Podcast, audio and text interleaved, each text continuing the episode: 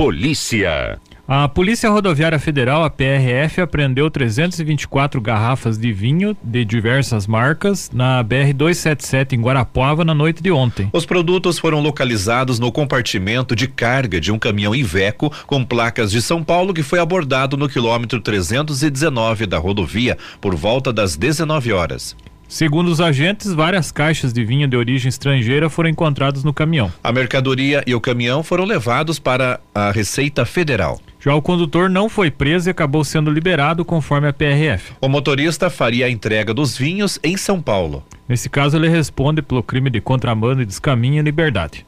Em Irati, a Guarda Municipal abordou um motorista sem habilitação na Avenida Ponta Grossa na noite de segunda-feira. Ele conduzia um veículo Monza quando tentou fugir ao verificar a presença dos agentes. O homem não portava objetos ilícitos. Foi registrada a notificação de trânsito e o veículo liberado para uma pessoa com CNH. Em outra situação, a Guarda Municipal prestou apoio ao Departamento Penitenciário, DEPEN, no trabalho de escolta de dois detentos que necessitavam de atendimento médico no posto Idelfonso Zanetti. Esporte. Campeonato Iratiense de Bocha, ontem na cancha de Bocha Plácido Godoy no Parque Aquático, o Gaúcho venceu o Vinícius Marcelo por 12 a 6. Já o Gerva venceu por 12 a 8 o Peixe. O Lais, Lyson ganhou do Robertinho por 12 a 9. Campeonato de basquete de Ponta Grossa, chave prata, segunda divisão, a semifinal ontem. O Irati venceu o Prudentópolis por 63 a 53. Com a vitória, o time de Irati, que é comandado pelo professor Luciano Menonche Salada, se classificou para a final da competição. Liga Regional de Futsal Feminino, os jogos hoje da sexta rodada no ginásio Camilão, lá em Rebouças. Às 20h30, o Arefus de Rebouças joga contra Fernandes Pinheiro. Sétima rodada, ginásio da comunidade Boa Vista em Guamiranga. Às 20h30, o Boa Vista Guamiranga enfrenta Irati. Já no ginásio municipal de Imbituva, às 20h30, Imbituva e Prudentópolis. Copa do Brasil, ter... Copa do Brasil, terceira fase, jogos de volta. Ontem o Cruzeiro venceu o Náutico por 2 a 0. No jogo de ida, o Náutico havia vencido por 1 a 0. Classificado o Cruzeiro. O Paysandu perdeu para o Fluminense por 3 a 0. Jogo de ida foi o mesmo placar a favor do time carioca, então classificado o Fluminense. Também teve Ituano 0, São Paulo 1. A partida de ida foi 0 a 0 então classificado São Paulo. O Atlético venceu o CRB por 2 a 1. O jogo de ida foi 1 a 0 para o CRB, como agora na Copa do Brasil não tem mais aquele gol chamado fora de casa. Então, empate no número de gols, a disputa vai para os pênaltis. Nos pênaltis, o Atlético ganhou por 4 a 2 do CRB e segue na disputa.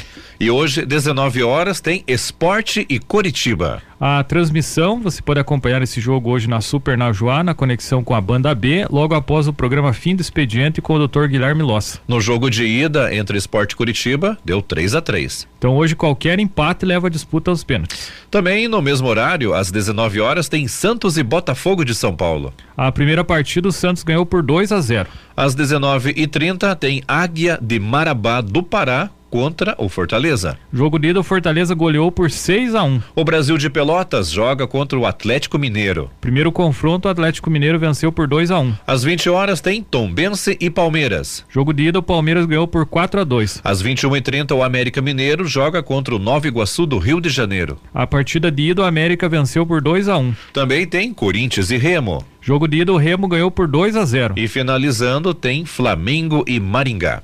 Primeiro jogo, o Maringá venceu por 2 a 0. Arrisca um palpite aqui, Flamengo e Maringá?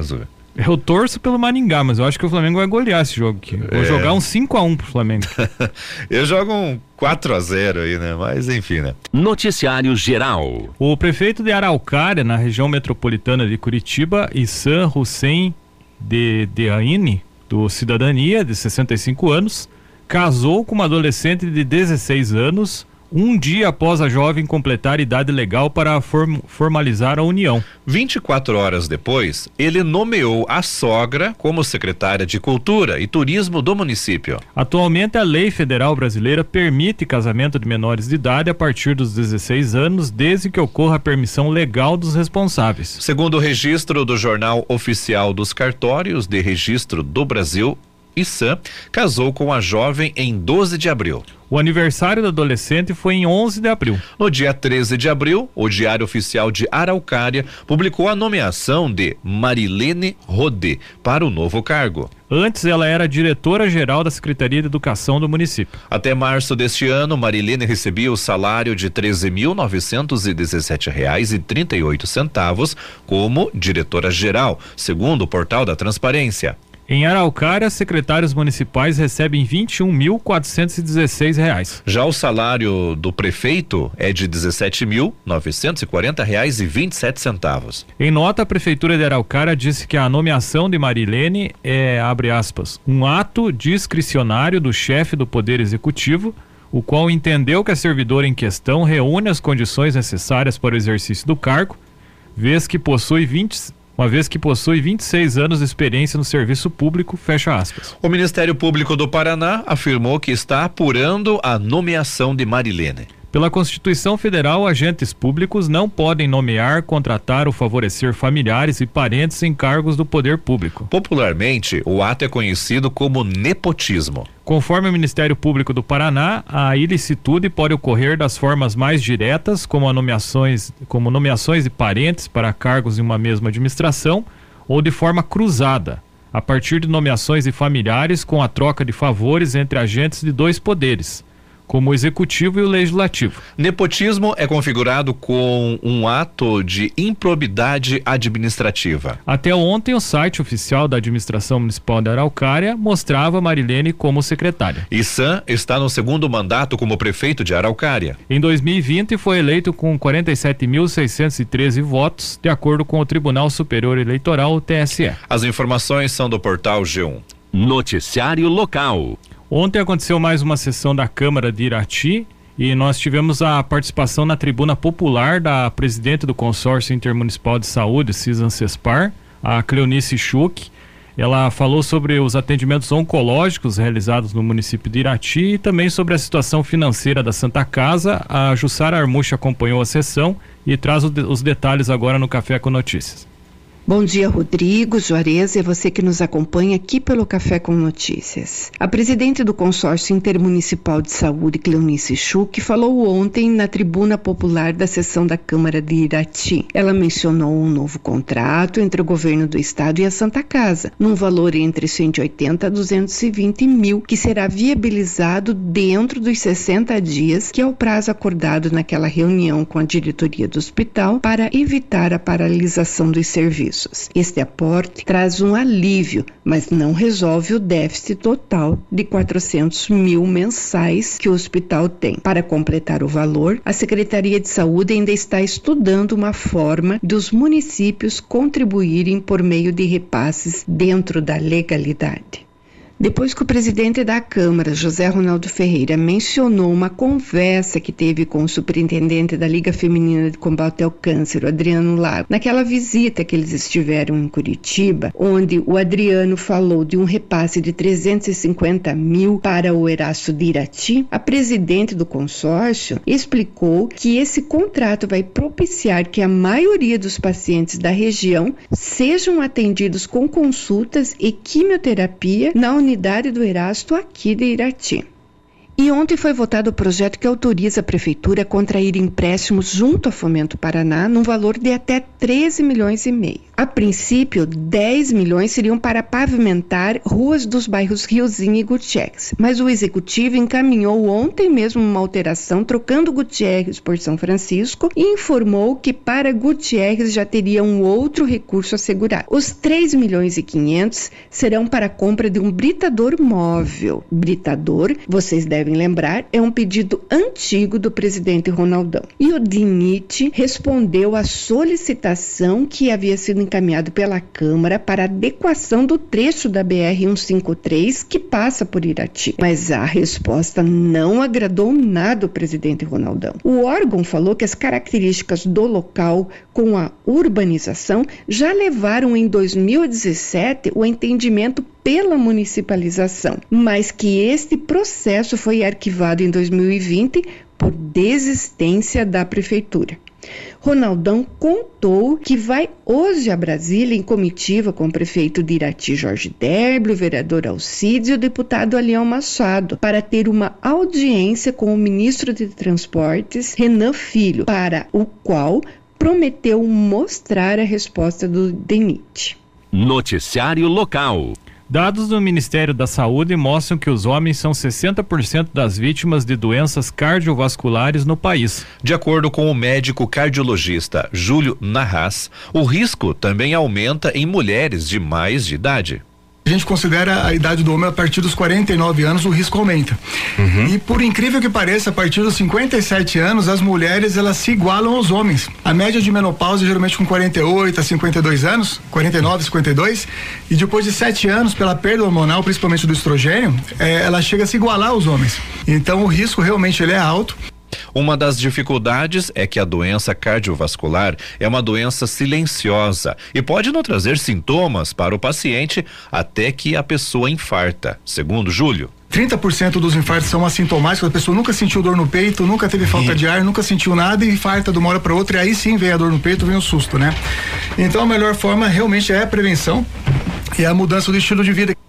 O doutor diz que não há uma única explicação para a causa das doenças cardiovasculares, mas uma combinação de fatores. Então essas doenças elas ocorrem pelos mesmos, mesmos motivos que a gente chama de inflamação crônica subclínica, não dá sintoma, paciente inflamado, e a oxidação do, do, do nosso corpo que vai acontecendo com, com, conforme a gente vai envelhecendo né? Então assim, e aí tem os agravantes, né? Quais são os agravantes? A hipertensão, a apneia do sono, pacientes obesos, paciente que fuma, paciente que é alcoólatra, que bebe demais. Então assim, é o paciente que vive estressado, que, que acorda cansado, que dorme mal.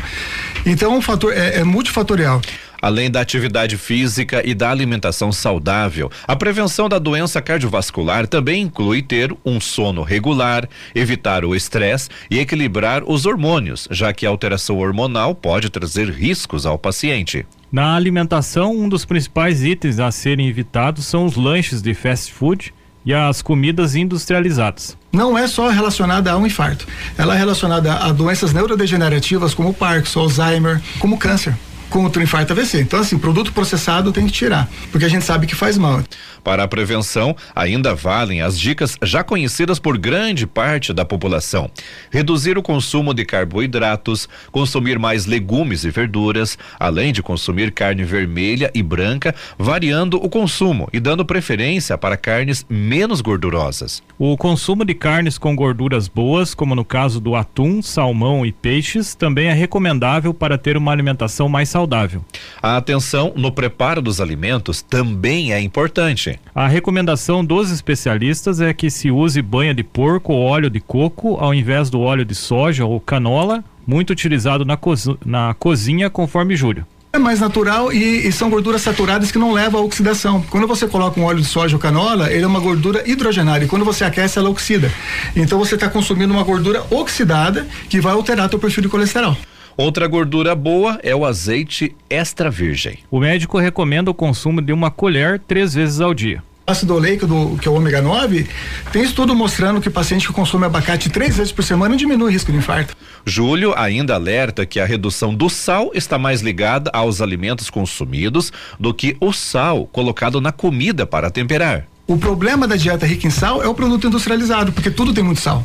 É o caso de alimentos como a mortadela, que possui 700 miligramas de sal, também chamado de cloreto de sódio. O alto consumo de produtos industrializados pode fazer com que ultrapasse o recomendado, que é 2,5 gramas de sal por dia. O recomendável é evitar os produtos industrializados e optar pelo sal integral, que é diferente do refinado, tem mais minerais e tem uma porção a menos de sódio. Mas o médico alerta que é preciso encontrar equilíbrio, já que estudos mostram que o consumo abaixo dos 2,5 gramas recomendados podem trazer problemas. Quando você tem pouco sal, você estimula uma enzima que a gente chama o sistema renina angiotensina aldosterona. Isso retém mais sódio, água e faz você aumentar a pressão. E você aumenta as catecolaminas. O que, que são catecolaminas? São enzimas que dão aumento de frequência cardíaca e aumenta a vasoconstricção. Tudo que aumenta a vasoconstricção aumenta o risco de infarto AVC. Então você vai estimular seu sistema. Eh, a catecolamina é quando você está nervoso, você está fugindo de algum inimigo. O que que acontece? O coração acelera e a tua uhum. pressão sobe. para te proteger. Com consumo baixo de sal, você estimula todo um processo inflamatório que vai te aumentar a pressão, que vai te inflamar e que vai reter mais sal de água pelo, pelo corpo. Além da alimentação, o exercício físico também é uma boa maneira para prevenir doenças cardiovasculares. O exercício físico tem estudos mostrando que se a pessoa fizer um exercício moderado de 15 minutos por dia, você diminui o risco de eventos cardiovasculares. O médico recomenda que o ideal é um exercício moderado de 20 a 40 minutos. Se você tá parado, começa com caminhada. Uhum. Começa a caminhar, tipo 15, 20 minutos. Depois de um mês vira hábito, fica uma rotina, é gostoso, aí você pega e entra no, no, no, ritmo. E tem que ser um exercício que você não consiga conversar com ninguém ao seu lado. Porque aí se indica que ele tá moderado. Fez 15, 20 minutos disso, tá ótimo. Todo dia é, é ideal. Depois você incrementa.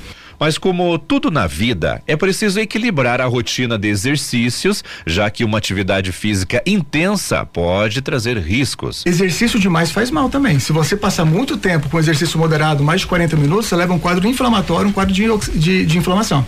Dormir bem também é outro requisito para ajudar a prevenir doenças cardiovasculares. O recomendável é que seja de 7 a 8 horas de sono por dia. É à noite que a gente produz todos os hormônios, testosterona, né? O cortisol cai, a melatonina para você dormir.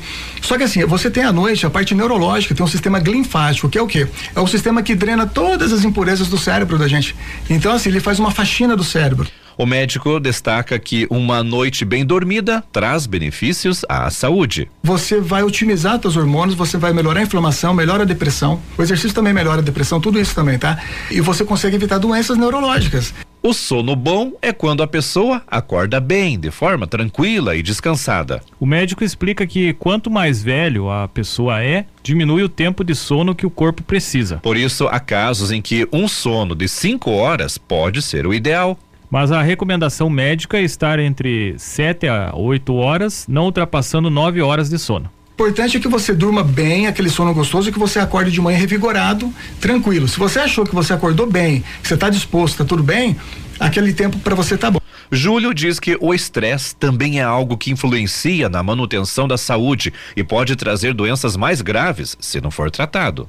O estresse crônico leva a um quadro de depressão, tá? A gente tem uma é, abaixa muito cortisol, é aquele paciente que fica acorda cansado, que fica cansado uhum. à tarde, fica dependente do café, é, às vezes do açúcar, então assim, o estresse faz mal. As doenças autoimunes, geralmente, elas aparecem depois de um quadro de estresse agudo. Às vezes a perda de um ente querido, às vezes uma separação, então assim, geralmente de coisa de, de 60 dias aparece alguma coisa. Até o câncer também.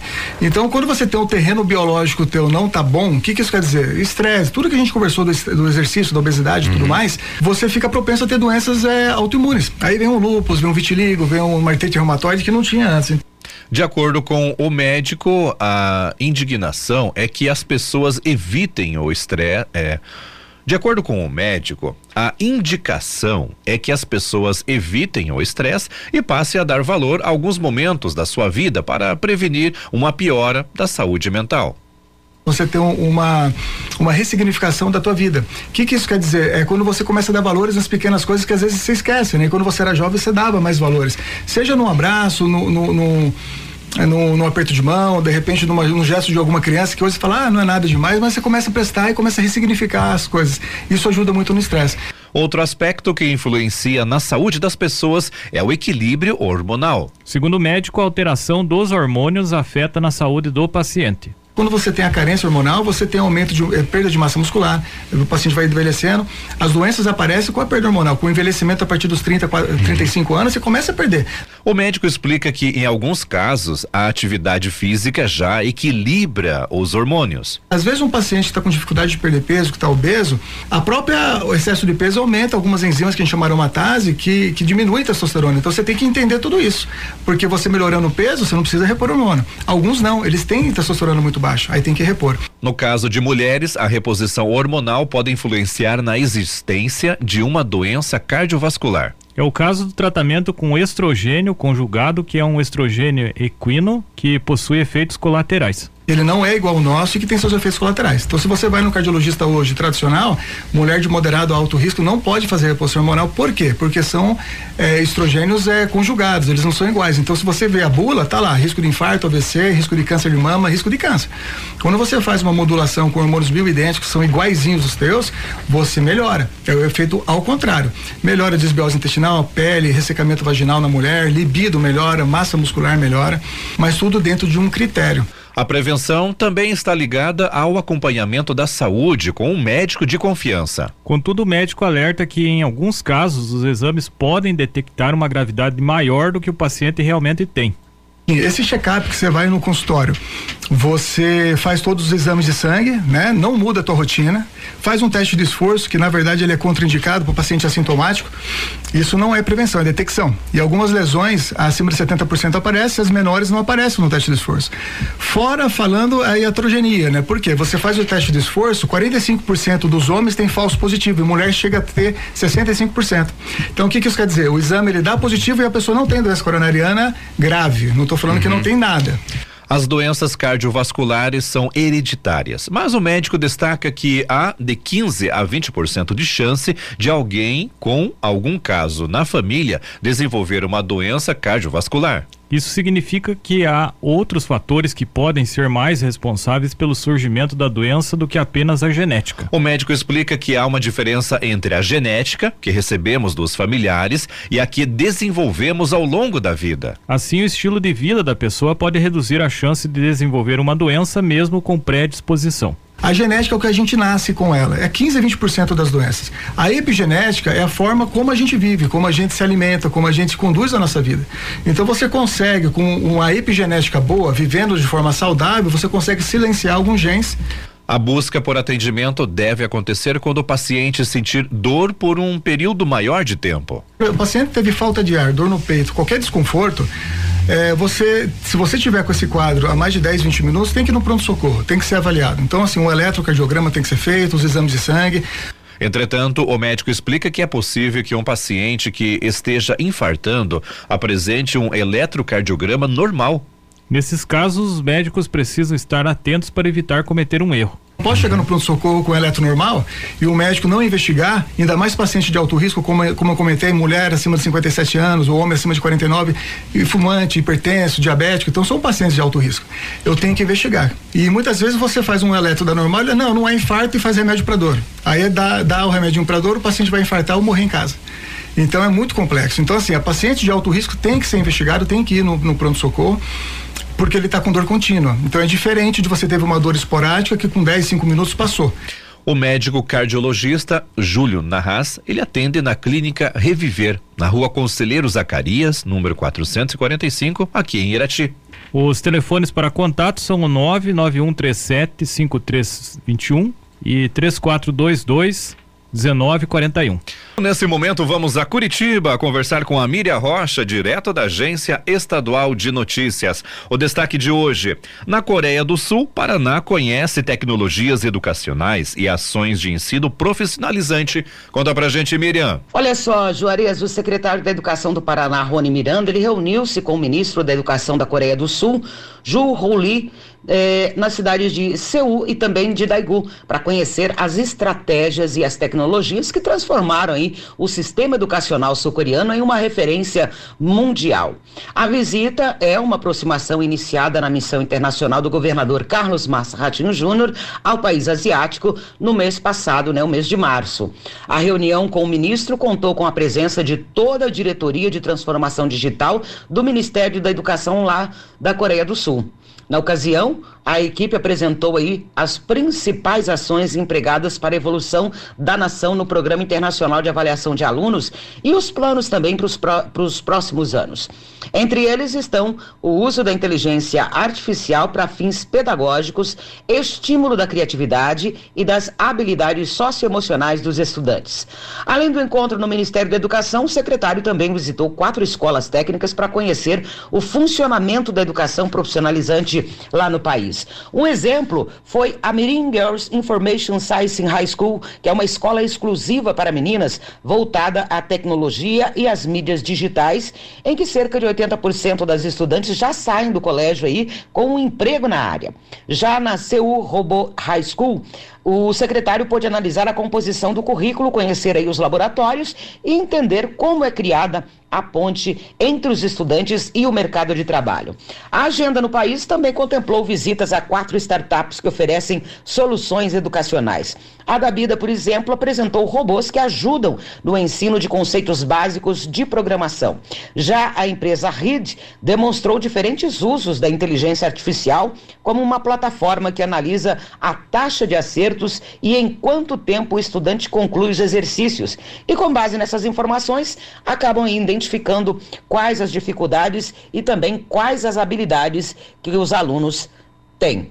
Bom, era essa informação que eu tinha para hoje. Grande abraço a todos. Até amanhã, se Deus quiser. Noticiário Geral. Uma mulher de 46 anos morreu atropelada dentro de um terminal de ônibus de Guarapuava. De acordo com a polícia militar, testemunhas relataram que a vítima caiu embaixo do rodado do veículo após tropeçar enquanto corria em direção ao ônibus. Ela chegou a receber atendimento do Serviço de Atendimento Móvel de Urgência, o SAMU, mas não resistiu aos ferimentos. O caso aconteceu no terminal da Fonte, no centro da cidade. Segundo a polícia, a filha da vítima, de 15 anos, estava dentro do ônibus envolvido no acidente. A PM, o motorista relatou que arrancou com o veículo e ouviu um barulho. Ao olhar pelo retrovisor, avistou a vítima já caída. O condutor foi orientado a comparecer na delegacia para prestar esclarecimentos sobre o acidente. As informações são do portal G1. Noticiário Geral. Um pedreiro foi condenado a 14 anos de prisão por matar a tiros um corretor de imóveis dentro de um condomínio de Ponta Grossa. O júri popular aconteceu ontem. De Jaime Aparecido Martins foi considerado culpado por homicídio qualificado por motivo torpe e uso de recurso que dificultou a defesa da vítima. Ele também foi condenado a três anos de prisão por porte irregular de arma de fogo de uso restrito. O caso aconteceu em novembro de 2019 no bairro Boa Vista. Diego Militão Ramô, Ramô, de 20 anos, foi morto a tiros enquanto trabalhava e teve o corpo encontrado dentro de uma casa modelo do condomínio na época em construção. De acordo com a denúncia, o pedreiro cometeu o crime por ciúmes por acreditar que a vítima mantinha um relacionamento extraconjugal com a namorada dele. Apesar da sentença determinar cumprimento em regime fechado, De Jaime vai poder recorrer em liberdade por já ter respondido ao processo na mesma condição. Conforme o juiz Luiz Carlos Fortes Bittencourt, não há base para pedido de prisão preventiva contra ele. Em nota, o advogado de defesa, Gustavo Madureira, afirmou que a parte recorreu e pediu um novo julgamento, entre aspas, por entender que a decisão dos jurados foi manifestamente contrária à prova dos autos, fecha aspas. As informações são do portal G1.